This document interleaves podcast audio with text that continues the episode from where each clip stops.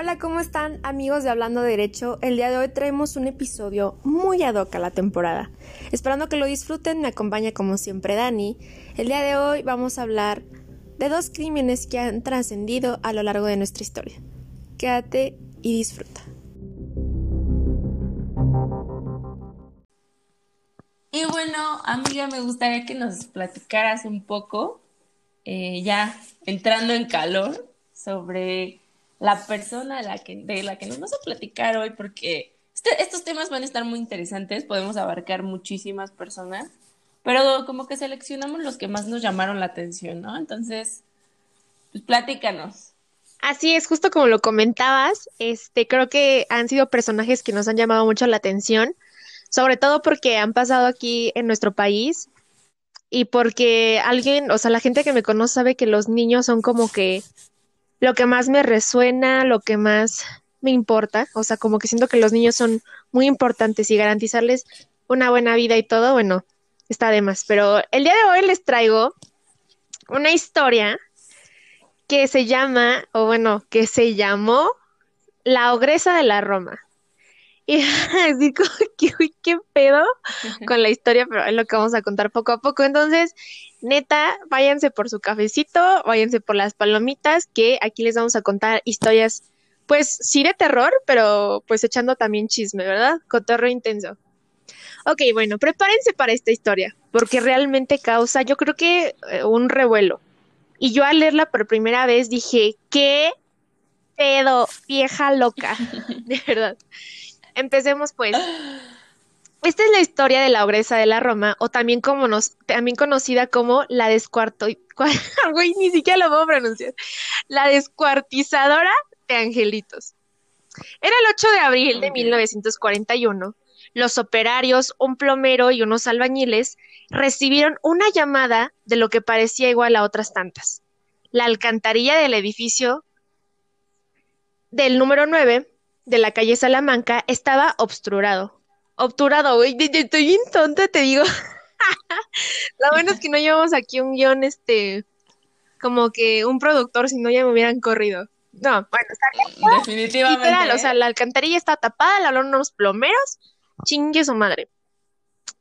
Así lo hacía saber el dueño de una tienda de abarrotes llamado Francisco Páez, que aseguraba que parecía que el atasco se encontraba en el origen de la misma toma domiciliaria. O sea, la verdad es que él se dio cuenta que estaba tapado, llamó a los plomeros y todo el pedo. Fue entonces cuando los plomeros y la gente que fue a destapar el caño eh, tropezaron con un espectáculo impresionante. Olía a carne putrefacta y en descomposición.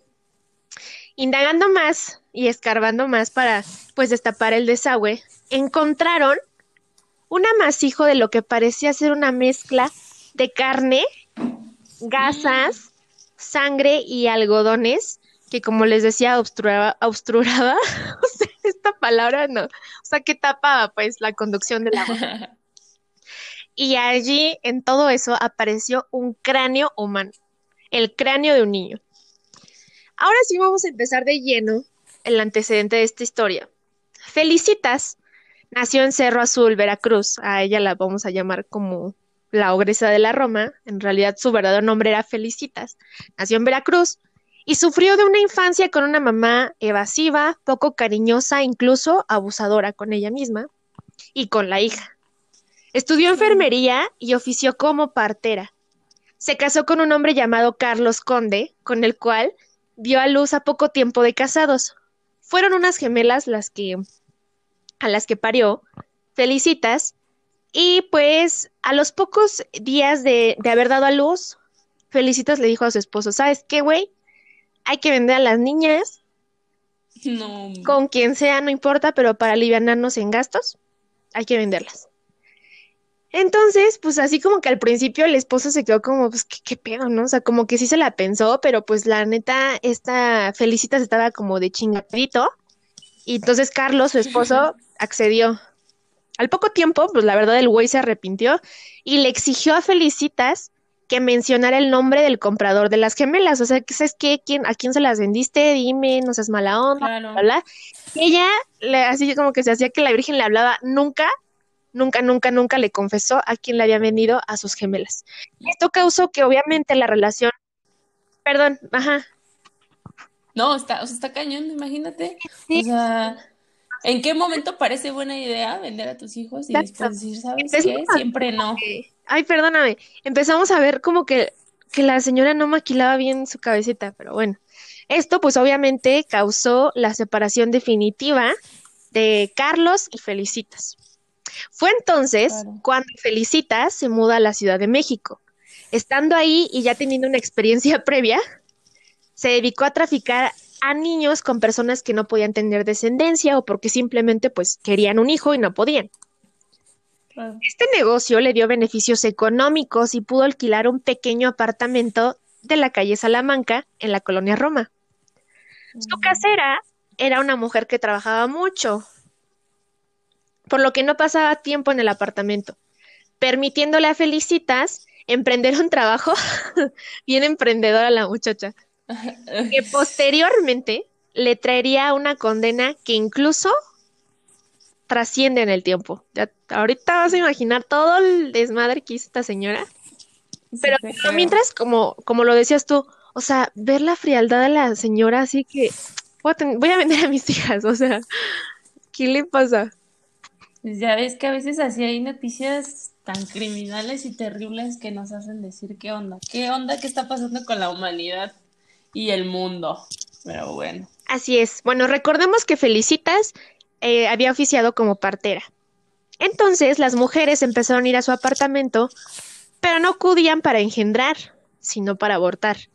Los niños que arrancaba, como en ese momento se le conocía, eran desmembrados en la cocina y luego arrojados al, al drenaje, al renaje.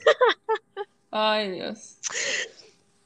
A veces quemaba los restos en un horno, lo que explicaba el humo negro y el olor muy desagradable que algunos testigos vieron salir a veces de su departamento. En otras ocasiones dejaba vivir a los bebés, pero traficaba con ellos. Entonces, las mujeres iban a abortar, eh, los desmembraba, se echaba y los que alcanzaban a nacer, o sea, con los que oficiaba el parto, pero las mujeres no querían tenerlo, los vendía. Sí, no, y estamos de acuerdo que ahorita eso ya, para que no caigamos en supuesto de que por sí luego uno habla de problemas, estamos de acuerdo que abortar hasta las 12 semanas es completamente normal, ¿ok? Ya después platicaremos de eso, pero ya pues después sí no hay como, ¿cómo decir que estaba bien? como de comercial. No, y aparte, pues, o sea, te estoy hablando de una época de 1900, me parece 41, que fue cuando, este, o sea, de los 40, 50 en la Ciudad de México, en México, estamos hablando de un contexto social, o sea, de que, o sea, tenías que ser como niña portadita, si te embarazabas, si no estabas casada, era una mujerzuela, todo ese tipo de situaciones. Entonces, pues esto era muy común porque el aborto siempre ha existido. O sea, no es como de que, ay, ahorita en el siglo XXI los abortos se dan al por mayor. Claro que no. Las mujeres de antes que se embarazaban sin estar casadas iban y abortaban. O la clásica, ¿no? De que, hijita, te voy a mandar al rancho, te voy a mandar al rancho para que... Al convento. Al convento. Y acá decimos que te fuiste a estudiar a otro lado, de intercambio. Pero en realidad vas a tener al bebé. Pero como somos de Dios, somos pertenecientes a Dios, no lo vas a abortar, lo vas a tener y lo, lo vamos a dar en adopción.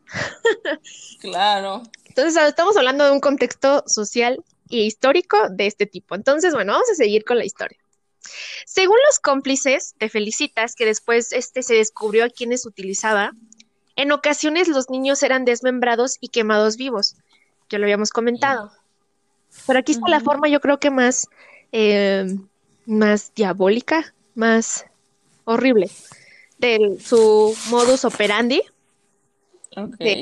a otros los asfixiaba, los envenenaba o los apuñalaba repentinamente.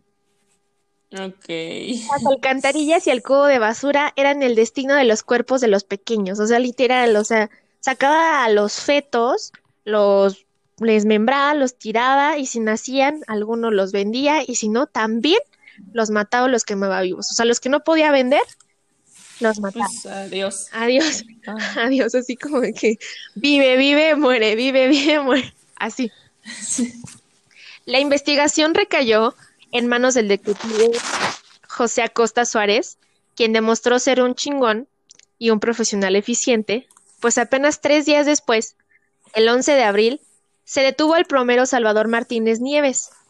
Este declaró que Felicitas le llamaba frecuentemente y siempre con el mismo fin, destapar las cañerías, porque se obstruía a menudo de toda la cantidad de niños que esta Claro. loca pues aventaba. Él lo hizo hasta que una ocasión se tropezó con lo que obviamente eran restos humanos. Entonces, se negó a invertir más, a intervenir más ahí. Claro.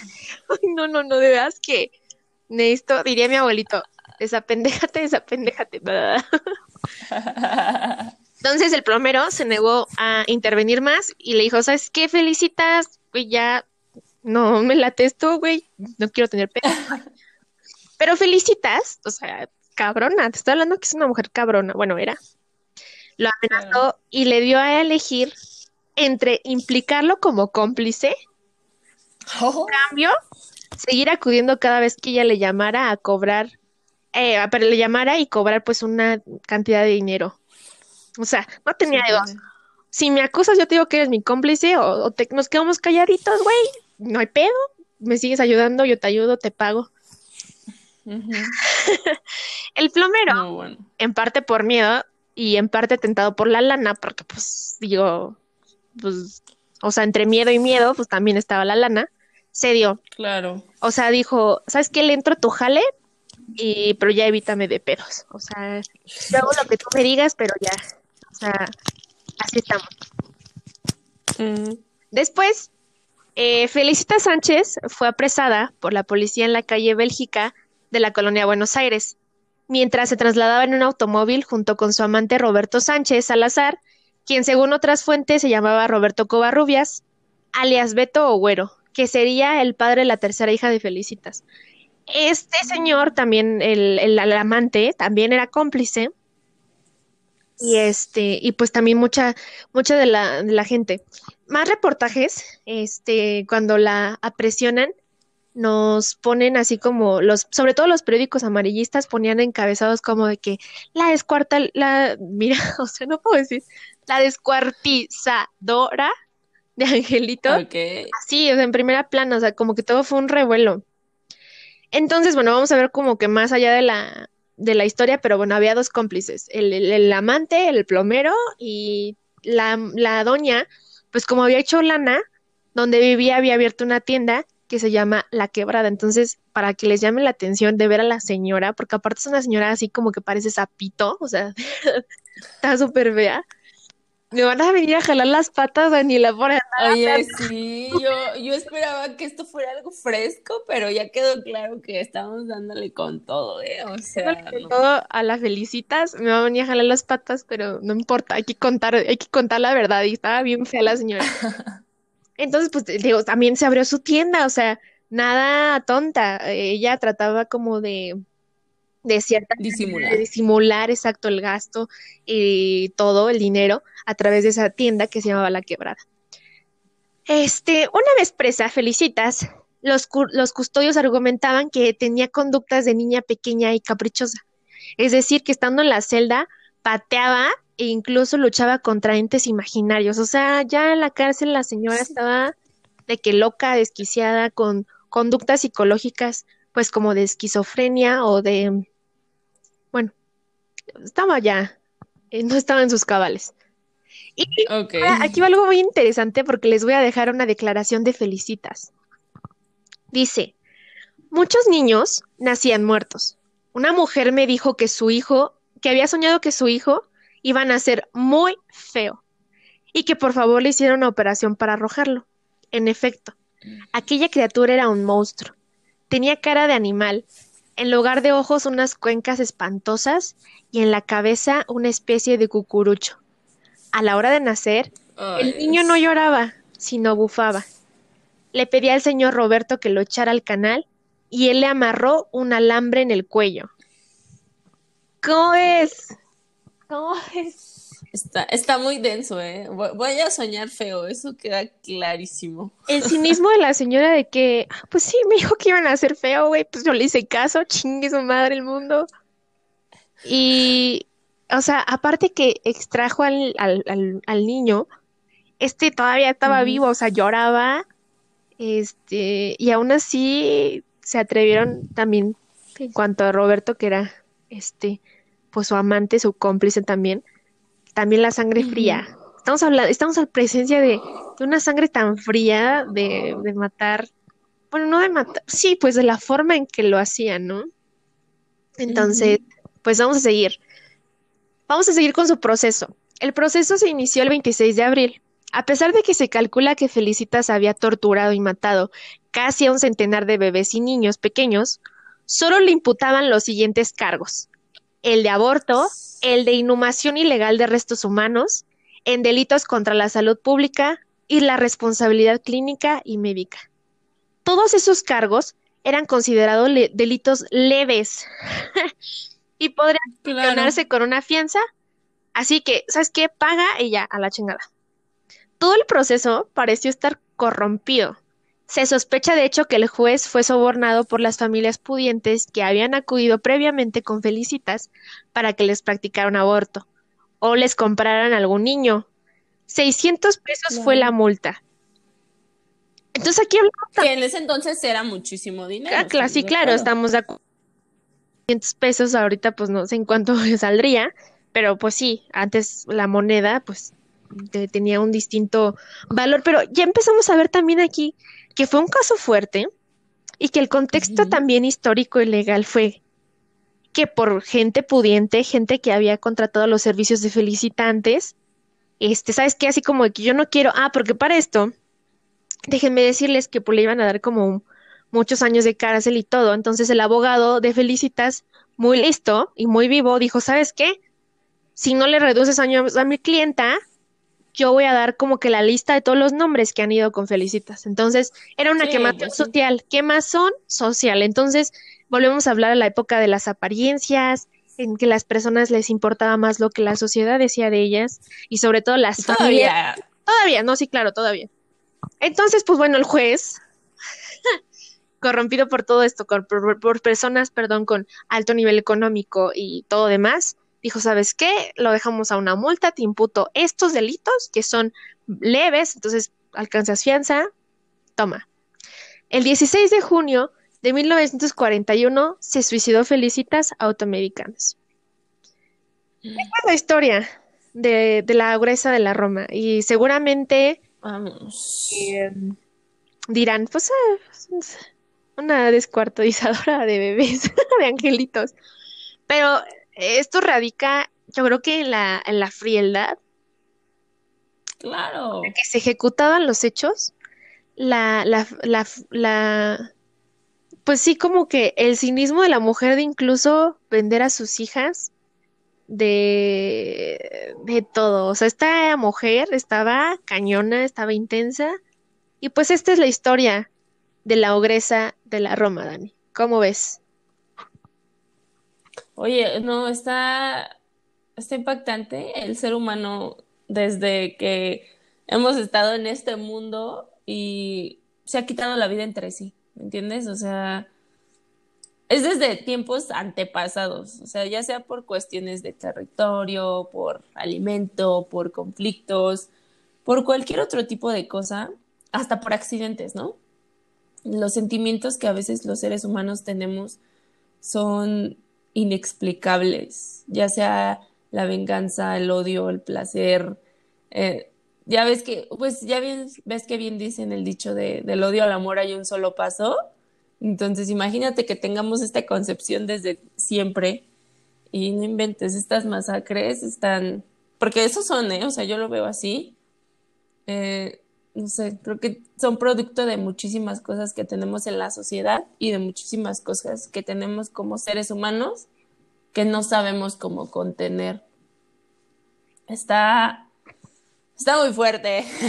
Y aparte, ¿sabes qué? Sí, o sea, y aparte, ¿sabes qué? Que ya, o sea, analizando su historia, eh, tú sabrás algo de esto por tus materias en la escuela, que em, ella viene arrastrando traumas desde que ella era una niña, porque a lo mejor el desprendimiento que ella tuvo de sus hijas se debió a que ella pasó una infancia con una mamá que no le interesaba la huerca, entonces fue como de que, ¿sabes qué? Eso es lo interesante, yo creo, de, de, de, analizar pues todos los perfiles este, psicológicos o de psicoanálisis de cada persona que tienden a desarrollar estas conductas pues violentas, de, de desapego a sus propios hijos, de la frialdad con la que cometen los actos. Entonces, es una cosa bien interesante, pero yo sé que tú me traes otra historia. Sí. échalas, porque ahorita estamos en nuestro especial, en nuestro especial de crímenes. Y fíjate que yo te voy a hablar de alguien que es considerado el primer asesino serial de México y esto pasó durante el porfiriato, o sea, imagínate, ya tiene un muy buen rato. Y hace rato que mencionabas como la parte social y la parte que todo nos influye y el qué dirán, pues esta persona era nada más y nada menos que Francisco Guerrero Pérez, alias El Chalequero, y este personaje creía que liberaba a las mujeres de su pecado. Entonces, este, este sentido de, güey, ¿para qué ser ángel si puede ser Dios? Lo tenía muy arraigado este, este personaje. Y obviamente, como tú dices, hay cosas que, pues ya sabes, hacen que uno consume un acto que no debería. Y eso era lo que pasaba con este, este personaje que siempre se desenvolvió um, como un ser más del Distrito Federal, lo que ahora es la Ciudad de México, pasando obviamente desapercibido entre las personas. Vivió eh, durante esta época que te digo del porfiriato, muy cerca de Tepito y la lagunilla, eh, como era bien conocido y muy comparado, y esto me parece muy interesante porque todos conocemos la historia de Jack el Destripador. Bueno, pues él era el Jack Destripador mexicano y sin siquiera saberlo. O sea, imagínate, yo creo que no tenía conocimiento de esto y él ya lo era. Se le considera, eh, obviamente, el primer eh, feminicida en México y es que por años mató a mujeres y la mayoría eran prostitutas y era lo que yo te decía como, brother, yo creo que las libero del pecado porque, pues esa es mi decisión, ¿no? Las estrangulaba y las degollaba para después tirar sus, restos al río con su lado. Y es que, ¿qué tienen los asesinos seriales con que descuartizar y tirar los restos parece una buena idea, ¿no? Pero bueno, los periodistas y obviamente que en ese entonces si algo era tenía este impacto era muy mediático, ¿no? Yo creo que de todos los asesinos seriales de los que nos podemos llegar a enterar es porque tienen esta parte mediática en la que pues los periódicos o folletos o noticias pues hacen de las suyas y le aumentan su cuchara año con año, ¿no? Lo que me parece interesante de este personaje es que, pues por aquella época, eh, obviamente hacer a la mujer menos era algo que estaba bien visto y que los hombres tuvieran a las mujeres que tuvieran también lo estaba. Así que, pues imagínate, para él era muy fácil que las mujeres cayeran en su mano y porque él se consideraba súper guapo, era, era una persona que era un galán y eso le permitía engatusar a sus presas y que cayeran en sus manos. O sea, imagínate ya ese nivel en el que te sientes acá en el top, ¿no? Así, quítate, paps. Ajá, exacto. Hoy vengo a conquistar a estas nenorras, ¿no? No, pues sí. Y las traigo muertas ahora, imagínate. las traigo muertas. muy mal chiste, muy mal chiste, de muy mal gusto, pero bueno. Mucho, mucho. bueno, eh, en aquel entonces te digo, uno de los periodistas que más daba a notar este tipo de, cosas era Bernardo Esquinca, quien le puso jaque a las autoridades capitalinas de en ese entonces ah, para que impulsaran que, esta noticia saliera, que la gente se diera cuenta y que te digo que esto se convirtiera en un poquito más mediático.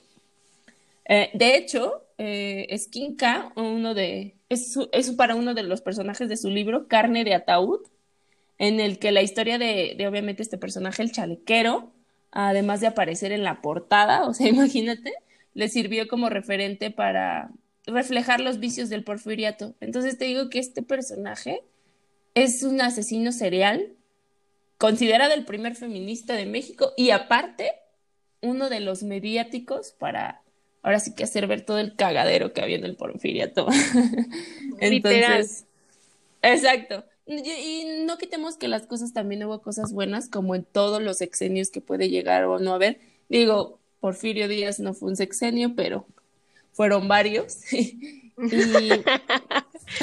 fueron tres al cubo, tres al cubo, algo así, multiplicado por otro mil, a la menos mil.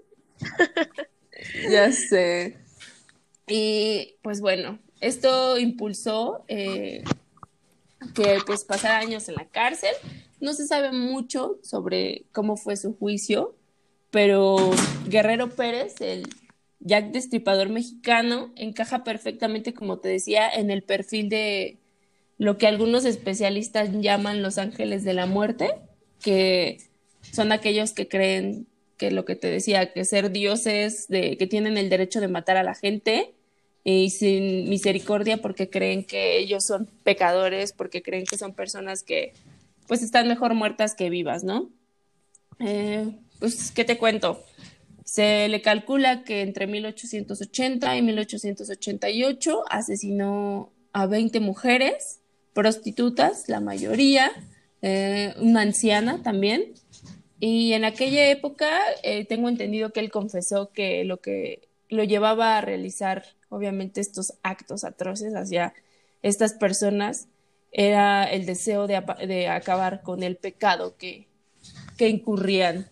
Entonces, imagínate, es algo fuerte que si bien ahorita te digo, estamos como de, ah, no pasa nada, esto, solo historias, son hechos reales. Y a veces escuchamos historias como de, pues es que esto pasó en tal lado y lo vemos muy lejos y no volteamos a ver un poquito de nuestra, nuestro pasado, imagínate, desde este tiempo pasaban este tipo de cosas. Sí, y qué interesante su modo operandi, ¿no? O sea, de que, güey, yo soy el profeta. o sea, sí. Háganme caso, güey, porque yo, yo estoy bien. Tú, tú estás mal, tú estás pecando, güey, pero te mato, güey. O un güey, o sea, te ganas el cielo. Y yo te maté, güey, pero no hay pedo, porque yo soy el profeta, entonces no, no, no, no me cargue la chingada, O sea, a mí no me carga, o sea, no, no, no, yo te estoy salvando, güey. Y como yo te salvo a ti, güey, yo no estoy picando. o sea, entonces la risa, la risa del modo operandi, o incluso pues el pensamiento, ¿no? Pero como tú lo mencionas, de los primeros antecedentes, pues históricamente, o al menos en el porfiriato, uh, ubicándolo más en ese tiempo, en ese periodo, perdón, de histórico, de los primeros eh, feminicidas este, más, pues más sobresalientes, ¿no? Sí, y aparte, o sea, que, o sea, obviamente él muere eh, en prisión en 1910, a los 70 años, pero antes de su última condena, escúchame esto, o sea, y aquí es donde creo que hasta te vas a enojar, libra la pena de muerte cuando Porfirio Díaz revoca su sentencia y le dio 20 años de prisión. Y sin embargo, pues este cumplió su condena y pues lo indultaron por error. y digo por error entre comillas en 1904. Y vuelve a pisar la cárcel en 1908 cuando te digo que mata a esa anciana, que por lo que dejó en su declaración era que lo había hecho enojar. Y nunca volvió a ver la luz del día sin unos barrotes de por medio lo decía la noticia que leí al respecto. ¿Cómo ves? ¿Cómo ves esto? No, pues, uy, perdón por hacerte enojar, ¿no? O sea, ya sé. Así, uy, perdón. Ya viste, no. Cotorrea, abuelo, cotorrea. Te digo que me van a venir a jalar las patas por andarme burlando mal pedo de los. Sí, sí, ¿eh? Y aparte, seguro ni ofrenda pusiste, entonces. ¿Qué crees que, mal. que yo sí pongo ofrenda? Este, tengo unas tías que no, no ponen, entonces yo siempre, este, de chiquita, mi mamá como que nos enseñó esa cultura, entonces sí puse ofrenda, pero ching, ya se me hizo tarde porque los hubiera puesto para que no me jalaran las patas. Pero pues no, también no voy a invitar a asesinos, güey, ¿no? chinguen a su madre, güey. de aquí a, hasta donde esté, güey, la neta. Está cabrón, es que está cabrón, la verdad, o sea, te digo, ahorita lo, lo decimos como de, ah, como una historia más, ¿no? Puro cotorreo, sí.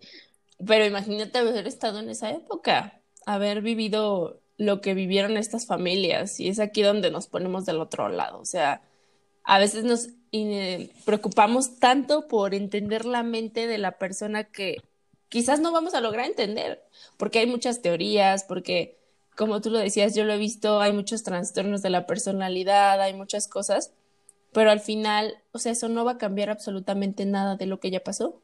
Y lo que sí puedes hacer es intentar que, pues, obviamente, estas víctimas, esta familia, esta comunidad, pues tengan al menos lo que necesitan para poder volver a la sociedad. Y ya, me puse muy filosófica. Pero bueno. Este, sí, digo, ahorita estamos cotorreando porque pues obviamente ya son historias que trascienden en el tiempo, pero no olvidemos que estamos en un peligro latente, estamos en un peligro, estamos en un país, en un tiempo donde todavía existen los feminicidios por causas tan tontas. E incluso no solamente como el hacerlos enojar, y no solamente también de, de, mujeres, de hombres hacia mujeres, también al contrario. Ah, eh, estamos en un índice de homicidios altísimo, tanto de viejitas, tanto de niños, como de mujeres, como de, de violencia a su máximo esplendor. Y la verdad es que todavía tenemos personajes muy cañones, como lo tenemos el monstruo de Catepec, que si cuentavientes gustan, vamos a desarrollar y incluso podemos traer a alguien para que nos vaya, este, pues a lo mejor dando un análisis como de su perfil psicológico y estaría padrísimo porque, o sea, era una, el este cuate, el monstruo de KTP que tenía como un tanto, no, no sé si llamarlo odio, pero tanta frialdad de que me vale madre la gente, me vale madre las mujeres, o sea, nada más quiero que estén bien mis perros y todo lo demás me vale madres. Entonces, su modo de Toluca. Claro, entonces, está cañón, o sea, está cañón, qué miedo que todavía hasta nuestra, te digo, a tiempo actual tengamos este tipo de, de cosas, tengamos este tipo de crímenes todavía. Pero bueno, si no tienes algo más que agregar, Dani. Yo creo que todo quedó más que claro. más claro ni el agua. Vamos a pasar a la despedida.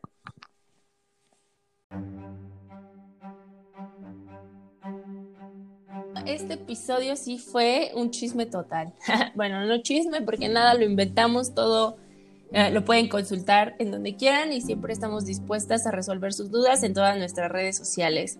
Esperemos que este episodio les haya gustado, eh, esperemos traerles nuevo contenido y mejor contenido y que se sigan suscribiendo a nosotros, que nos sigan en todas nuestras redes sociales y nos acompañen porque esto solo es el comienzo y se viene un año de muy buenas cosas. Así que yo soy Daniela.